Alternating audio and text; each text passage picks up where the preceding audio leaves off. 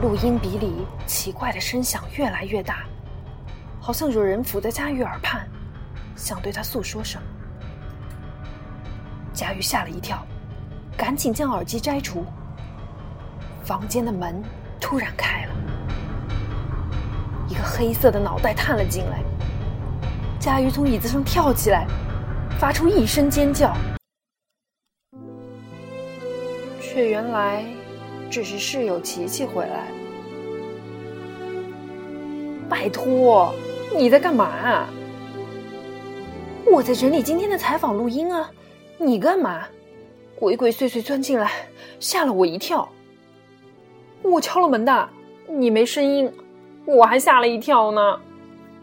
一身男生打扮的琪琪挠了挠头，显得有点委屈。带了朋友回来，就想跟你打声招呼。琪琪挤挤眼睛，佳玉明白，今天又是所谓的同人聚会。魔都和北京、重庆一起并称中国的三大同都。所谓同都。就是指同性恋聚集的都市。老实说，在遇到佳瑜之前，我对这个群体的存在并不敏感。除了上次在英国第一次碰见，之后就再也没有留心过。不带偏见的讲，这个群体和其他的人，也许并没有那么多的不同，一样有他们各自不同的个性，和他们各自的爱恨情仇。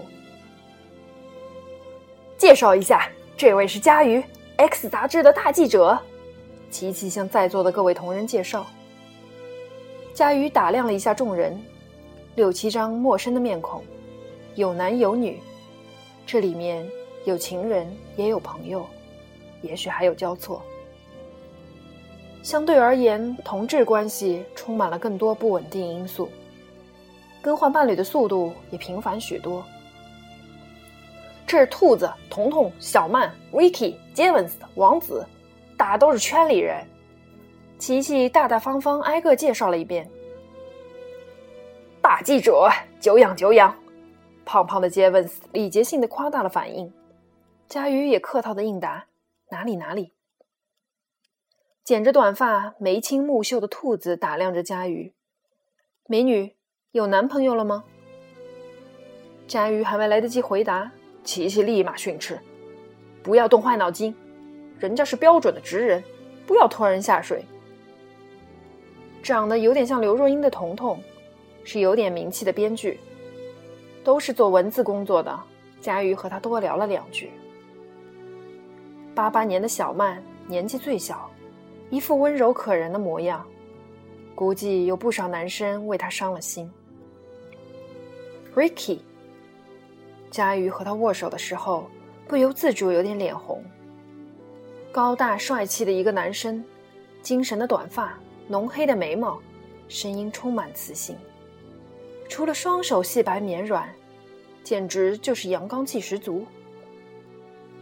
看到佳瑜脸红，一旁的王子阴阳怪气起来：“哎呦，可别被我们的小帅哥迷住，他见到女人呐，根本硬不起来。”这样粗俗的话，Vicky 的脸唰的红了，佳玉也愣在原地，简直不知道该不该发作。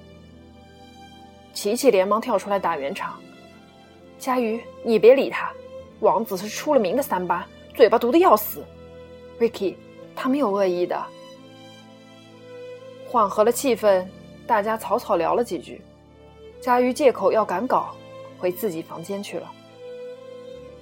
外面又吵嚷了一会儿，开始打牌了。房间里显得很安静。佳玉犹豫了一下，又打开了录音笔。钱先生，钱会所的入会标准是怎样的？不便透露。那现在有多少会员？会员构成大致是什么情况？我不清楚。您设立会所的初衷又是什么呢？唉，因为无聊吧。短暂尴尬的沉默。这次的访谈还真是不怎么样。佳瑜叹了一口气。不过这一次，双方谈话的内容十分清晰，背景音里的嘈杂声也消失不见了。看来果然是机器的问题，水货的质量就是没有保障。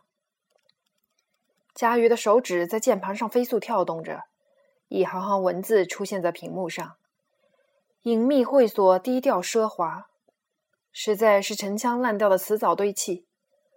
不过巧妇难为无米之炊，受访者不配合，只有将就着写。”第二天，主编看到稿子，倒还算满意。嗯，挺不错的，文笔挺好，还有第一手采访。这个钱太本来就是个难打交道的，有钱人都这样。文字配上会所照片，居然发了一整版面的稿子，看来这篇软文出价不菲。佳瑜将稿子存了起来，这次的任务就算顺利完成了。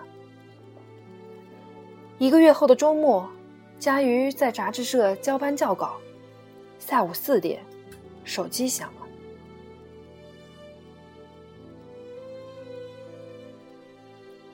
喂，您好，是佳瑜小姐吗？我是，您是？我是前会所的公关张瑜，您还记得吗？哦，您好。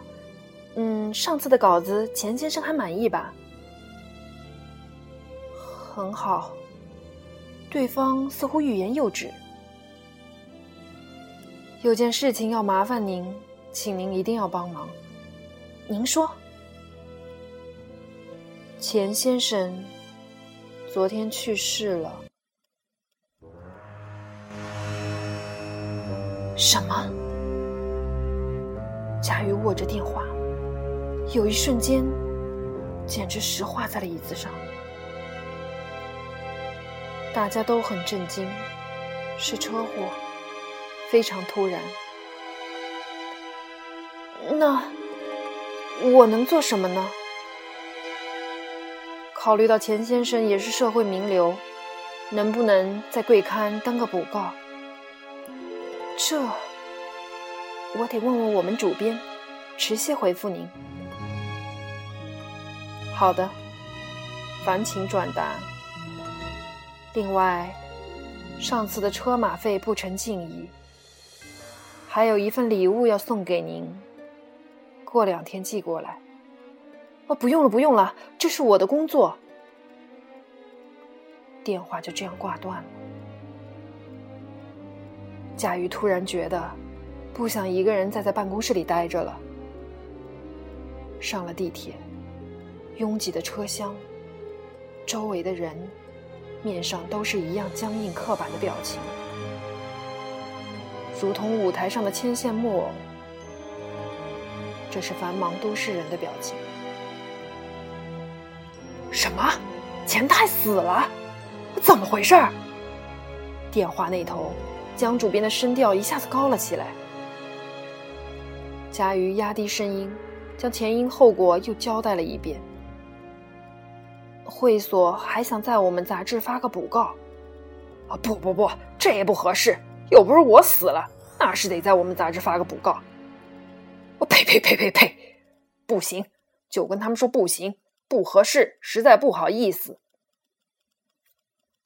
佳瑜如是回复了张宇，挂了电话，站在地铁里，他不知道要往哪里去。回到一个人冷冰冰的租住房里，似乎回想起来，整件事情实在有很多疑点。钱太初次见面时那种怒气冲冲、直勾勾的瞪视，让人仿佛觉得似乎前世和他有仇。现在他又突然意外身故，佳瑜不知道为什么。觉得有点心虚，钱太的死会不会另有隐情？